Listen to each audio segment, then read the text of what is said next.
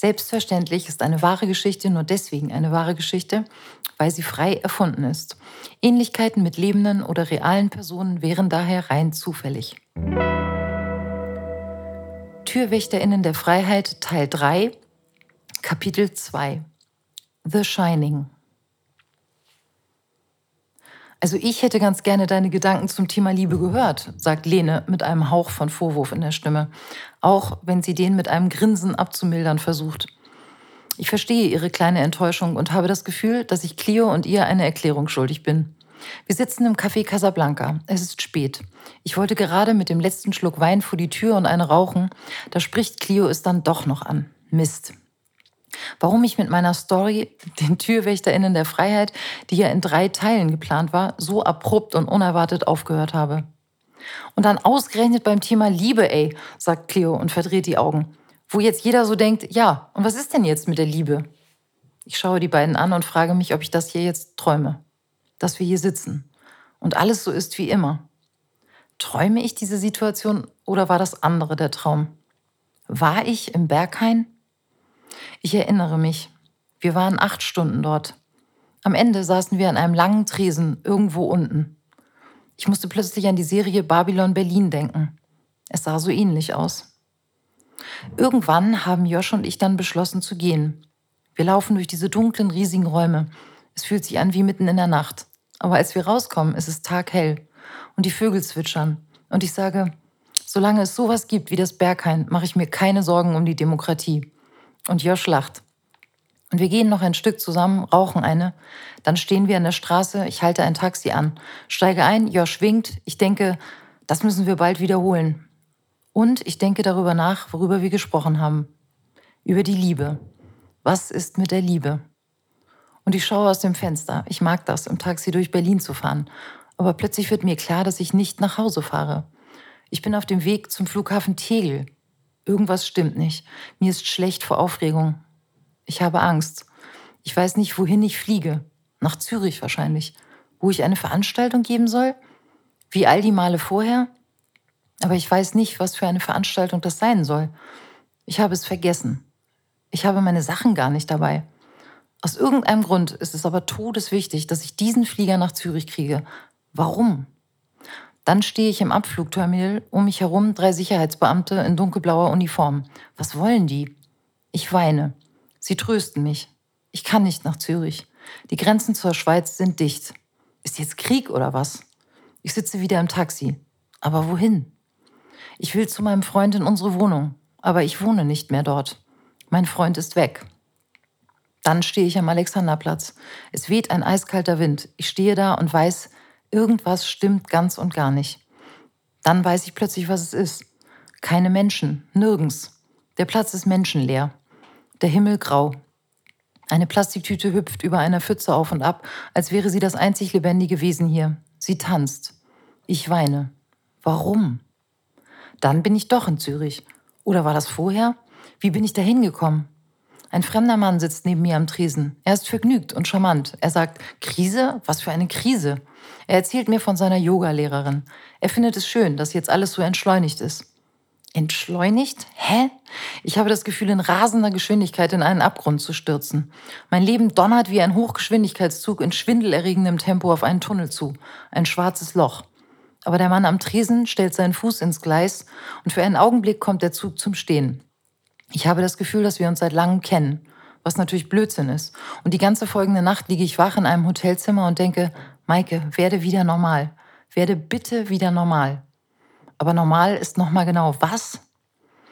Ich liege auf der Straße vor einem Gemüseladen in Kreuzberg. Drei fremde Gesichter beugen sich über mich. Geht es Ihnen gut? Sie hatten einen Unfall. Sie sind auf den Kopf gefallen. Auf den Kopf gefallen?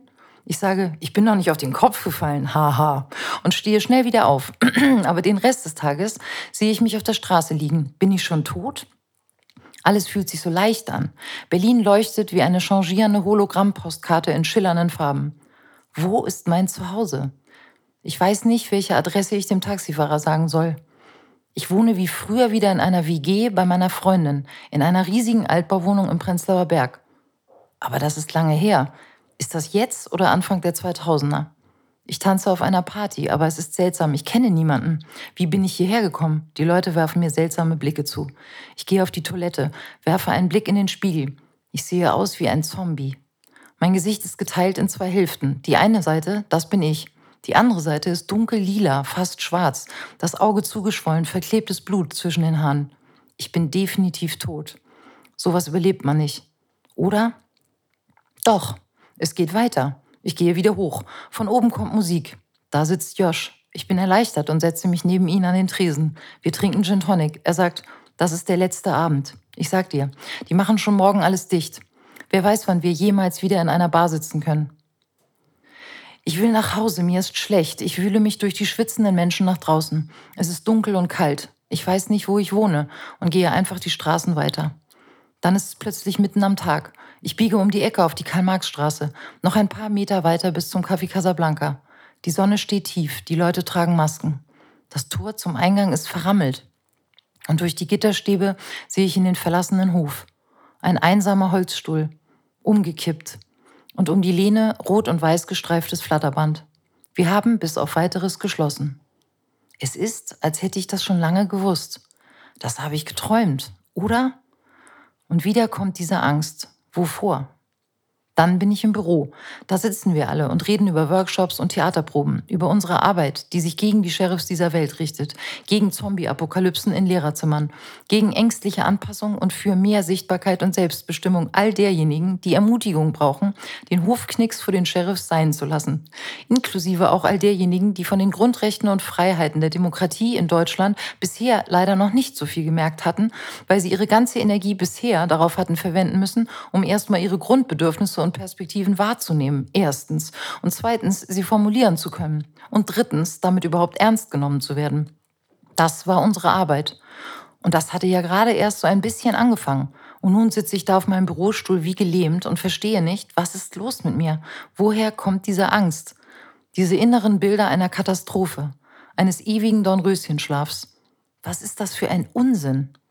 Wir sitzen im Büro und planen noch diese ganzen zukünftigen Termine die niemals stattfinden werden, denke ich.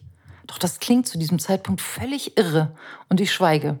Wir planen Dinge und besprechen Sachen. Draußen scheint die Sonne, aber mir ist schlecht. Meine Zunge fühlt sich an wie ein riesiges, nasses Toastbrot. Ich kann nicht schlucken. Ich schweige da mal besser.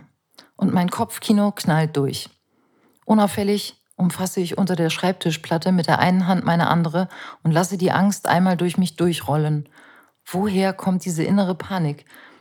Weil ich fürchte, dass alles, was mir wichtig war und mühsam und kleinschrittig errungen wurde, jetzt wie der Stein von Sisyphos den ganzen Berg wieder runterkollert? Aber der Gedanke ist zu monströs, scheint so unpassend. Es wirkt wie Alarmismus oder vollkommen übertriebene Schwarzmalerei. Das breiige Toastbrot in meinem Mund blockiert jegliche Formulierung von Worten. Okay, Planen wir einfach alles so, als wäre nichts. Wird schon alles nicht so schlimm. Bisschen Schulausfall, bisschen Masken, ist ja nun wirklich nicht so schlimm. Was sollen die Geflüchteten sagen, die aus Kriegsgebieten gekommen sind? Ja, genau, denke ich in einem Anfall von Zynismus. Die wird auch das jetzt wieder am meisten treffen. Aber ich kann es nicht formulieren. Ich bin in einem Albtraum, in dem keine Worte aus meinem Mund kommen. Am nächsten Tag schließen die Geschäfte, die Restaurants, die Theater, die Kinos, die Schulen. Ich gehe joggen. Berlin ist tot. Ich laufe die Sonnenallee entlang zum Hermannplatz. Normalerweise ist hier kein Durchkommen, Gedränge, Gehupe, Musik. Heute kann ich in der Mitte der Straße laufen. Es ist niemand mehr da. Wie in diesem Apokalypse-Film mit Will Smith im menschenleeren New York. Wie hieß der noch? Die Tage schleppen sich dahin. Meine Wohnung ist fremd, wie ein Hotelzimmer in einer fremden Stadt. Mein Nachbar ist ein Troll und hatet linksversiffte Fotzen. Er donnert mitten in der Nacht gegen meine Tür und schreit, ich bring dich um, du Schlampe. Ich liege auf dem Bett und kann mich nicht bewegen, auch nicht atmen. Mein Herz rast. Bin ich schon tot? Ich habe immer gedacht, Meditation ist nichts für mich. Jetzt ist es das Einzige, was überhaupt noch hilft. Ich schaffe es zu atmen und irgendwann nach einer gefühlten Ewigkeit mit einer Hand die andere Hand zu umfassen. Das ist ein lebendiger Arm. Ich bin kein Zombie. Ich taste nach meinem Handy. Es fällt runter. Scheiße.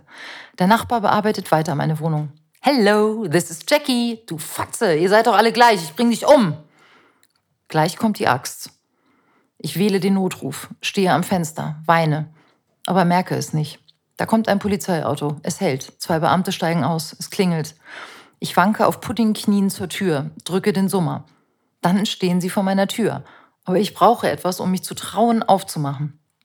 Die Polizeibeamtin redet mit mir durch die Tür. Ich schaffe es.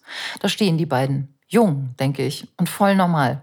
Neuköllner Polizeibeamte halt. Mit denen habe ich bisher immer ganz gute Erfahrungen gemacht. Marke, das ist noch nicht das Schlimmste, Pragmatismus.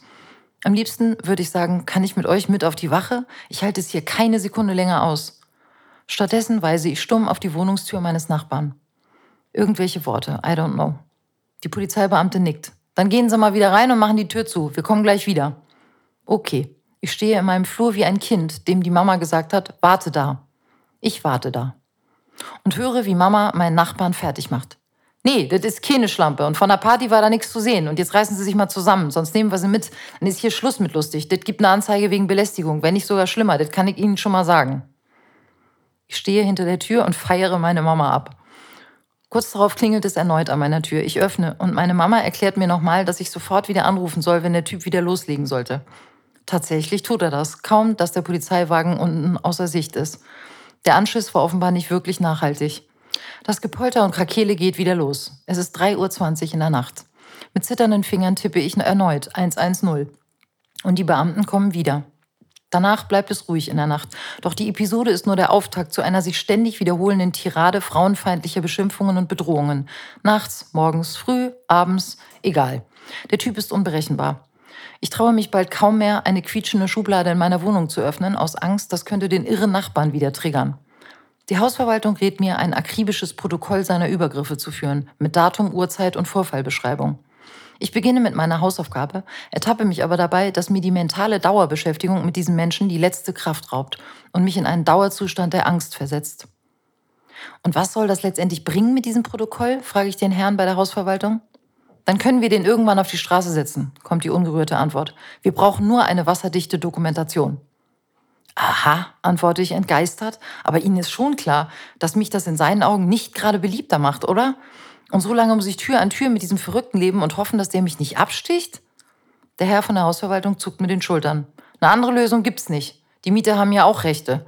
Ohne ihr Protokoll können wir den nicht rauskegeln. Jetzt bin ich fassungslos.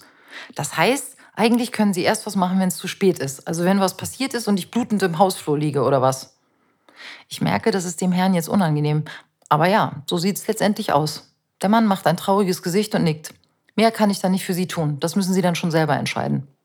Super.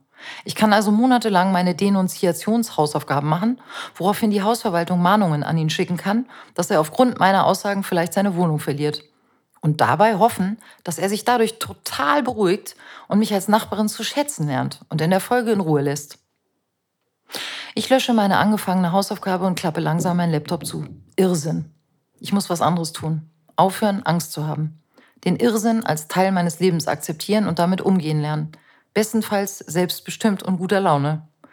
Ich beginne mein tägliches mentales Training. Keine Angst, keine Angst, keine Angst während ich im Innern meiner realen und meiner gedanklichen Wohnung Schritt für Schritt die immer wieder hochflackernde Panik zu bezwingen versuche, verschwindet in der Welt da draußen Scheibchen für Scheibchen das vertraute Leben, das ich kenne.